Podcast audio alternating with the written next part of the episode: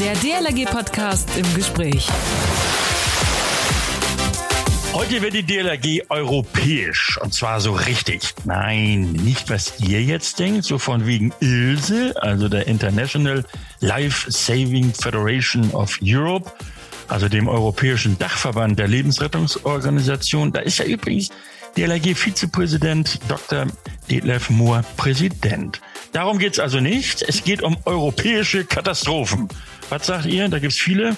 Äh, das mag stimmen. Ich meine aber die mit Hochwasser und so. Also heute nun zum Hochwasser beispielsweise in Holland. Da wird auch die DLRG gerufen, wie sie in Bereitschaft steht und was ihre konkreten Aufgaben wären bei solchen Auslandseinsätzen. Das klären wir nun im DLRG-Podcast im Gespräch mit Thomas Ruland, Mitglied im Team Ausland der DLRG.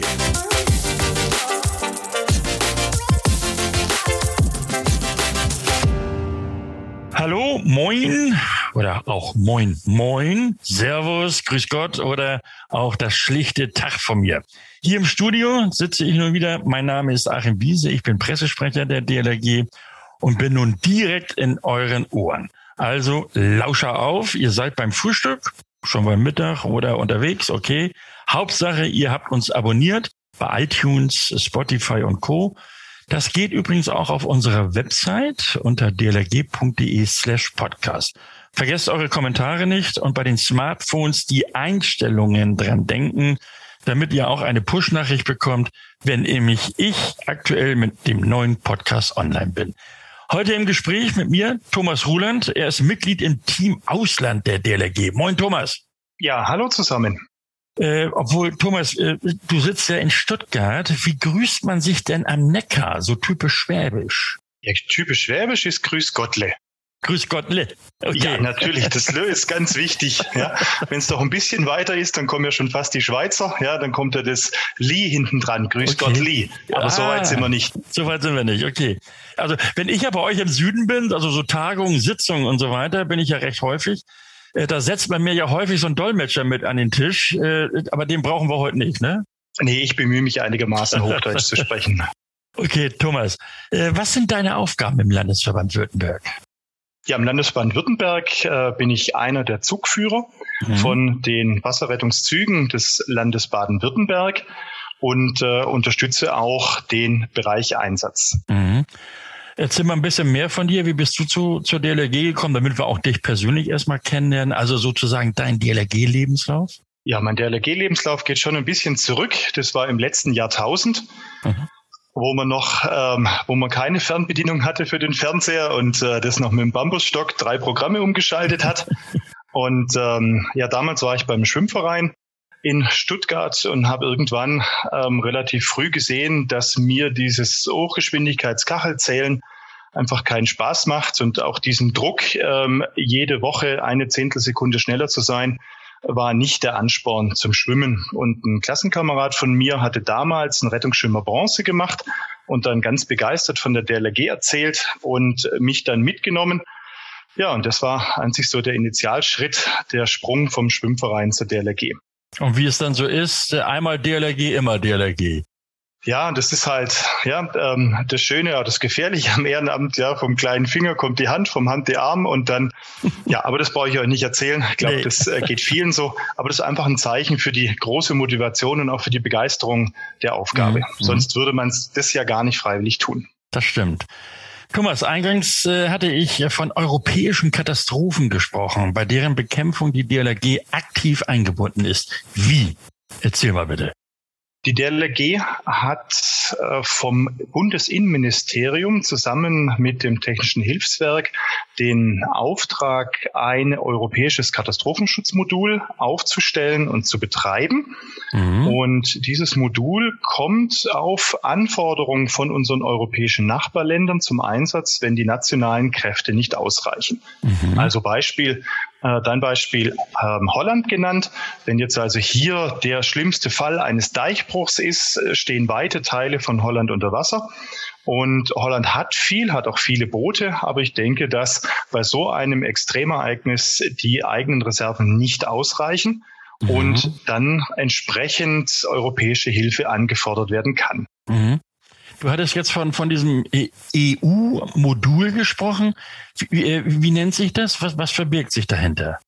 Ja, das Ganze ist auf Englisch, nennt ja. sich FRB, Flood Rescue Using Boats. Oh auf Gott. Deutsch Hochwasserrettung mit Booten. Mhm. Und ähm, dieses ist eine von verschiedensten Modulen, die die ja, Nationen der EU aufgestellt haben. Da gibt's von Feldkrankenhäusern, Waldbrandbekämpfungen, ähm, verschiedenen anderen Einheiten, unter anderem diese Spezialeinheit zur Hochwasserrettung. Mhm. Und Deutschland hat sich bereit erklärt, ähm, mit auch anderen Ländern, die ebenfalls solche Module zu betreiben, so ein Modul aufzustellen, auszubilden, auszurüsten und im Gefahrenfall dann zur Verfügung zu stellen. Wer hat dieses Ding erfunden? War das die EU oder, oder, oder wie kam das Ding überhaupt so äh, zustande? Ja, ich, der, das kommt im, es gibt ja eine, verschiedene Arbeitsgruppen aus EU-Ebene, wo man sich äh, unterhält. Der europäische Katastrophenschutz hat den Wurzeln in der gemeinsamen Waldbrandbekämpfung. Wenn man dran denkt an die verheerenden Waldbrände in, mhm. in Spanien oder in, ähm, in Griechenland, wo regelmäßig ganz Europa zur Hilfe kommt. Selbst der, die großen Waldbrände in Schweden vor ein paar Jahren war selbst Deutschland mit Hubschraubern vor Ort und hat hier an der Waldbrandbekämpfung geholfen. Mhm. Man hat auch gesehen, ähm, dass es viele Extremereignisse gibt, wo ein Land oder wo es keinen Sinn macht, dass jedes Land sich so hochrüstet, um ein Ereignis zu haben, was äußerst unwahrscheinlich ist, um dann wirklich alles komplett vorzuhalten. Okay. Und der europäische Gedanke, sich gegenseitig zu unterstützen, zeigt sich ja nicht nur in der gemeinsamen Währung, in der gemeinsamen Zollunion, sondern auch in der gemeinsamen Katastrophenhilfe. Mhm. Wie ist die DLRG nun daran gekommen? War allen klar, Wasser, Hochwasser, äh, da kann nur die DLRG in Frage kommen? Ja, das Ganze ist ja eine komplexe Lage. Die DLRG ist ja in Deutschland der Spezialist äh, für Wasserrettung, unter anderem auch für Hochwassereignisse. Mhm. Und Deutschland hat auch einen Spezialisten für die Auslandshilfe, das THW. Und hier sind jetzt beide Partner vom Bundesinnenminister zusammen aufgerufen, diese Einheit zu stellen. Das heißt, die DLRG mit ihrer Expertise in der Wasserrettung inklusive der medizinischen Versorgung und das THW mit der Expertise im Bereich Logistik und Auslandserfahrung. Mhm. Und wie setzt sich dieses Modul jetzt eigentlich zusammen? Also hört sich ja alles sehr spannend an. Also was weiß ich, Personal, Boote und so weiter. Plauder mal so ein bisschen äh, aus dem Nähkästchen, Thomas. Ja, da fangen wir mal mit der Aufgabenstellung an, weil die Aufgabenstellung ist für alle Nationen gleich. Mhm. Da gibt es einen Katalog, wo jetzt für dieses FRB-Modul, also Flood Rescue Using Boats, festgelegt ist, dass ähm, Tag und Nacht zur Hochwasserrettung eine Einheit zu stellen ist, die in der Lage sein muss, 50 Personen gleichzeitig übers Wasser zu transportieren bei unterschiedlichen Wasserverhältnissen, sei es jetzt eine ähm, starkströmende Rettung bei tiefen Gewässern, bei flachen Gewässern. Das heißt also eine, ich sag mal, sehr flexible Aufgabenstellung. Und jedes Land hat sich eben bedingt auf die eigenen Normen, auf den eigenen Erfahrungen Gedanken gemacht, wie sie diese Aufgabe lösen kann. Mhm. Und DLRG und THW haben sich zusammengesetzt, was haben wir denn an Personal, die wir einbringen können, welche Qualifikationen haben wir, welches Material haben wir. Und ähm, seitens der, der DLRG, klar, ist natürlich das Thema Bootsführer, das Thema Strömungsretter ähm, und entsprechende medizinische Ausbildung ganz vorne dran und seitens THW eben Logistiker, ähm, aber auch ähm, die internationale Erfahrung, sei es wer von der DLRG hat schon mal ein Satellitentelefon benutzt und kennt sich damit aus. Also ähm, das ist doch eine sehr seltene ähm, mhm. Aufgabe. Das heißt, und, und, und wie viele Menschen sind da jetzt in, in diesem EU-Modul DLRG-seitig äh, praktisch mit beschäftigt oder integriert? Also die Einheit selber hat auch eine Stahn, also das ist aber die deutsche Stahn. Deutschland mhm. hat festgelegt, dass in dieser Einheit 39 Personen drin sind. Und über den Daumen sind es ungefähr zwei Drittel DLRG und ein Drittel THW. Mhm. Und das Team Ausland selber äh, hat aktuell ungefähr 150 Helfer die zur Verfügung stehen, um dann diese 39 Funktionsstellen, beziehungsweise abzüglich THW, der LG sind es dann 24 mhm. Funktionsstellen zu besetzen. Die kommen dann aus diesem Pool von diesen 150. Richtig. Und okay. die sind auch bundesweit verteilt, mhm. so dass wir ähm, auch bedingt auf, ich sag mal, die ein oder andere vielleicht parallele Katastrophe Ähm, nehmen wir jetzt mal Baden-Württemberg. Wenn jetzt hier ähm, Neckar oder Donau überlaufen würde, ähm, wäre ich zum Beispiel nicht für diese europäische Einheit verfügbar, weil ich mit meinem eigenen Zug in Baden-Württemberg unterwegs ah. bin. Aber das Ziel ist ja, dass wir ganz Deutschland, ähm, ganz oder die DLRG aus ganz Deutschland dort zusammenhelfen und wir ausreichend geeignete Kräfte haben, um trotz eines nationalen Hochwassers in dem einen oder anderen Bundesland diese Einheit mit den 24 Helfern dennoch stellen zu können. Mhm. Du hattest eben angesprochen, äh, also mit, mit Booten und so weiter ist man dann ausgerüstet. Was sind das für Boote? Also was für Material?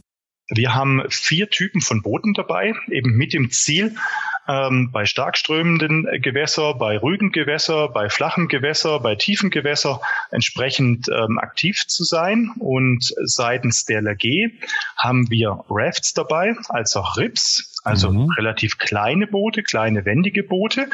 Und seitens THW kommen die größeren Mehrzweckboote und Pontons zum Einsatz. Mhm. Ähm, dieses ganze Modul ist ja nun äh, nicht irgendein Modul, das sich jemand einfallen lassen hat. Die DLRG hat da ja so eine Art Monopolstellung. Habe ich das richtig verstanden? Was sind das äh, für Besonderheiten an diesem Modul? Ja, Monopolstellung, ich meine, es ist halt so, dass die Experten der Wasserrettung in Deutschland stellen diese Einheit. Mhm. Und ähm, von daher stellen wir ähm, jeweils mit dem THW, fangen wir mal an, die Führung ähm, dieser Einheit ist ähm, jetzt nicht mit dem Zugführer oder Verbandsführer. Also die deutschen ja. Ausbildungen stellen die Grundlage. Es sind aber Führungskräfte, Ausbildung auf EU-Ebene erforderlich. Dort gibt mhm. es einen eigenen ähm, Lehrplan, in Anführungsstrichen, was man dort können muss, um, und dann wird es eben sehr verwaltungslastig in der EU, ähm, ähm, wie läuft explizit dieses Hilfeverfahren an? Wann kann ich los? Was ist, wenn ich eintreffe? Welche Formulare? Welche Berichte? ähm, und, und, und. Also das ist jetzt nicht mit dem Wasserrettungseinsatz am Fluss zu vergleichen, mhm. ähm, wo der Piepser geht und wir sind binnen Minuten da und, und retten die Person aus dem Gewässer. Also hier geht mal ohne Formular und Stempel geht bei dieser Einheit gar nichts. Aber gut, es ist auch keine Einheit, die jetzt gedacht ist, eine Person binnen Minuten irgendwo irgendwo zu retten. Wir haben ein Szenario, was längerfristig ist und auch erst von, von dem Anforderungsland festgestellt wird, dass die nationalen Ressourcen nicht ausreichen. Wir reden mhm. also hier über mehrere Tage Vorlauf, ähm, bis dieses erstmal den, die Notwendigkeit für die europäische Hilfe erkannt wird und äh, zum anderen, bis dieser Mechanismus in Gang kommt, äh, braucht es auch eine gewisse Zeit. Mhm. Aber die Erfahrung hat gezeigt, dass es immer noch schnell genug ist, um effektiv innerhalb von Europa zu helfen. Wie funktioniert denn diese Kooperation mit dem THW? Weil du auch sagtest, Führungskräfte, äh, ist das also auch äh, nicht ständig bei dem THW oder nicht ständig bei der DLRG, sondern wird, wird so ein Zug auch mal von der, also mal vom THW, mal von der DLRG geführt? Oder wie muss ich mir das vorstellen?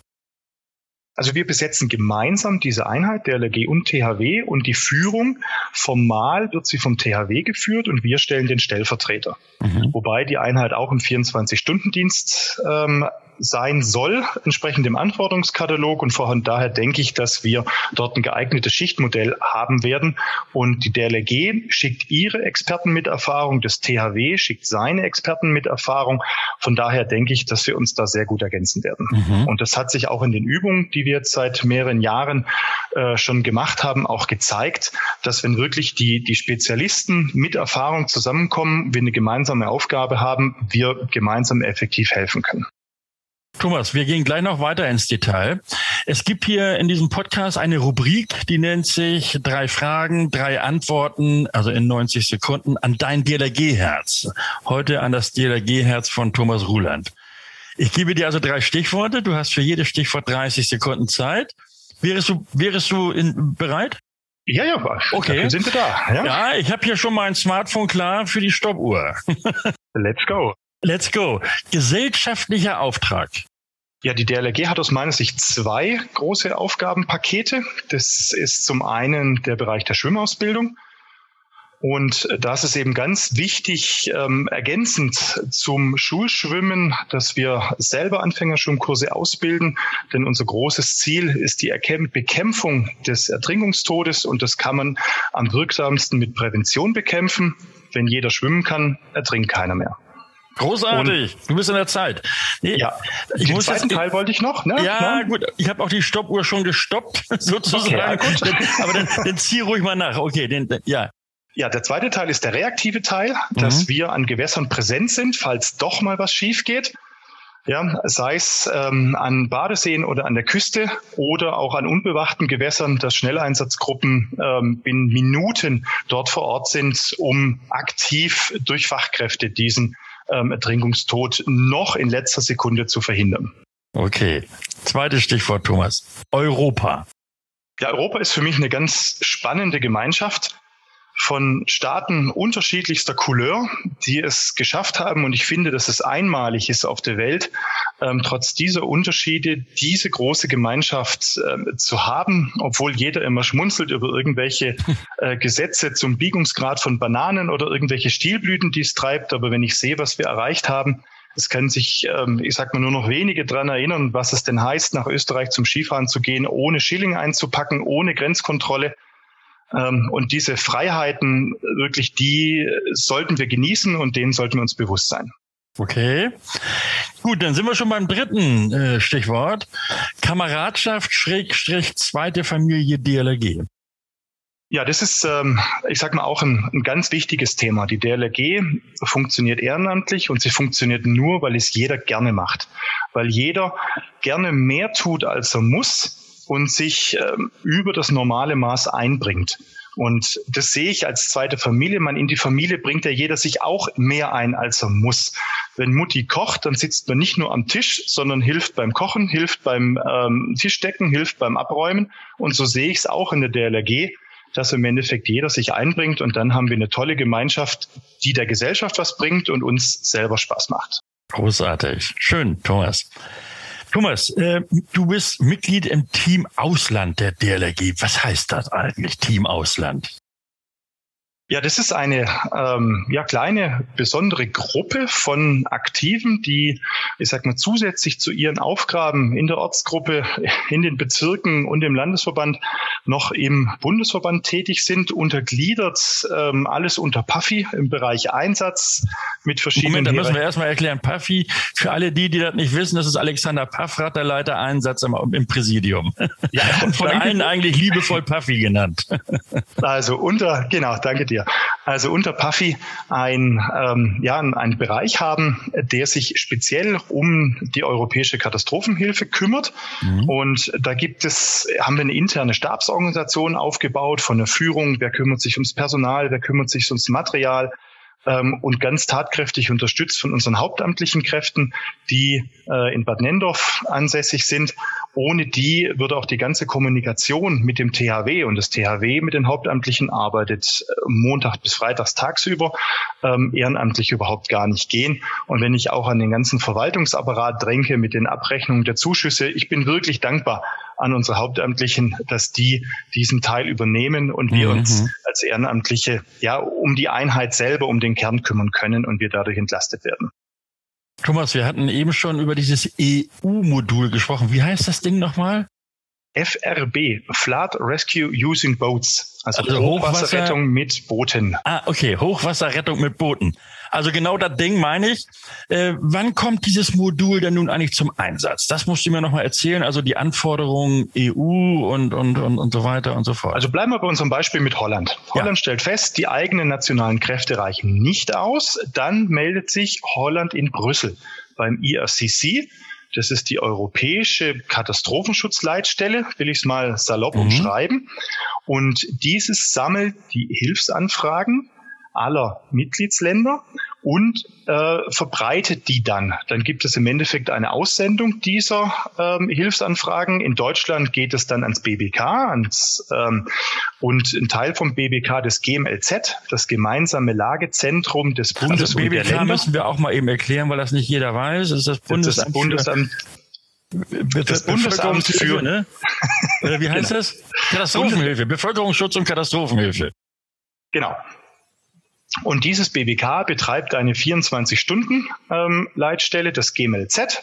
Und dort gehen diese Hilfeersuchen ein. Mhm. Und von, von GMLZ werden sie dann, ähm, jetzt, wenn jetzt eine Hochwasseranfrage ist, an THW und DLRG geschickt.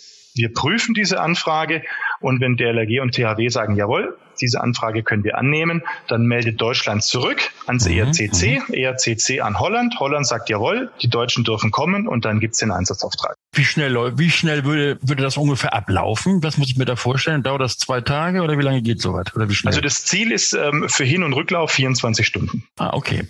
Und das alles wird nun tatsächlich dann auch ehrenamtlich geleistet, Thomas?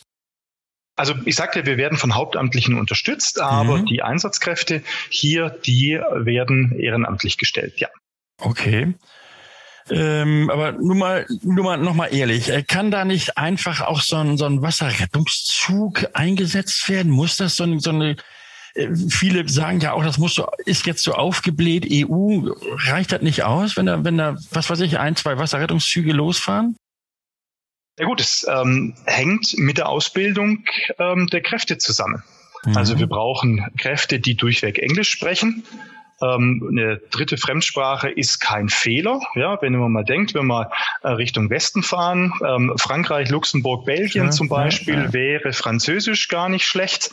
Ja, wenn wir Richtung Süden fahren, wäre Italienisch gar nicht schlecht oder auch Richtung Südosteuropa, ähm, dass im Endeffekt hier entsprechend ähm, Sprachkenntnisse vorhanden sind. Und ähm, dann brauche ich für die Führungskräfte die, die bereits angesprochenen europäischen Ausbildungen. Mhm. Und dann brauche ich auch Helfer, die bundesweit nach dem gleichen Standard arbeiten.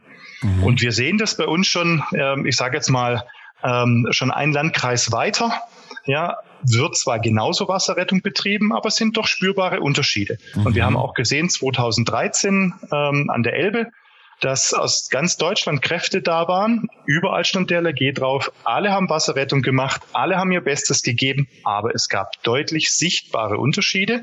Mhm. Und so eine Einheit funktioniert nur, wenn alle Helfer das Gleiche machen, das Gleiche können und unter einem Begriff das Gleiche verstehen. Mhm.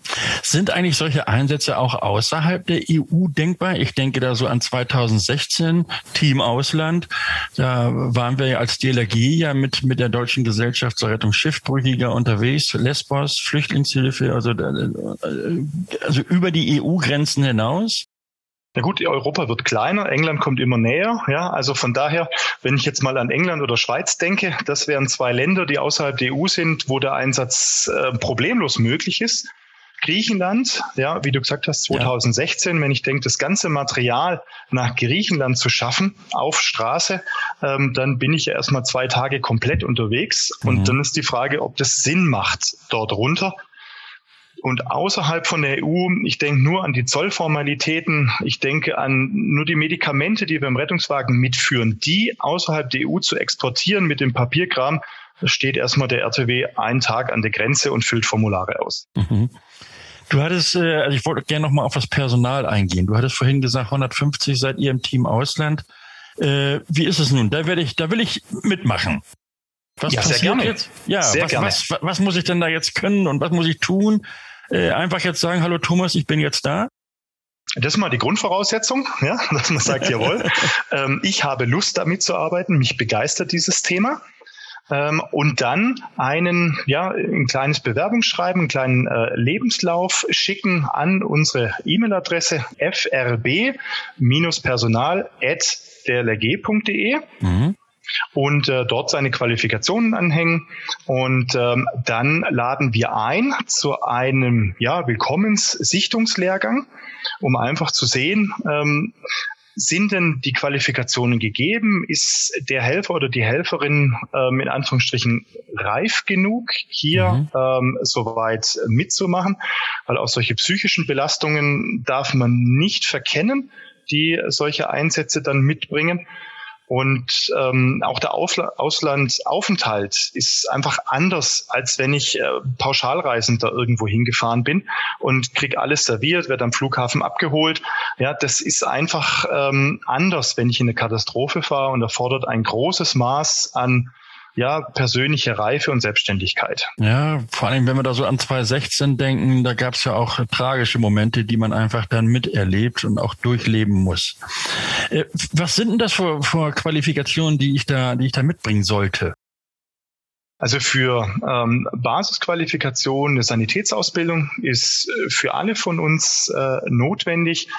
Dann haben wir ja sehr viele Strömungsretter mit dabei. Das wäre wichtig. Ähm, und oder eine Bootsführerausbildung um einfach die Grundfunktionen äh, zu besetzen.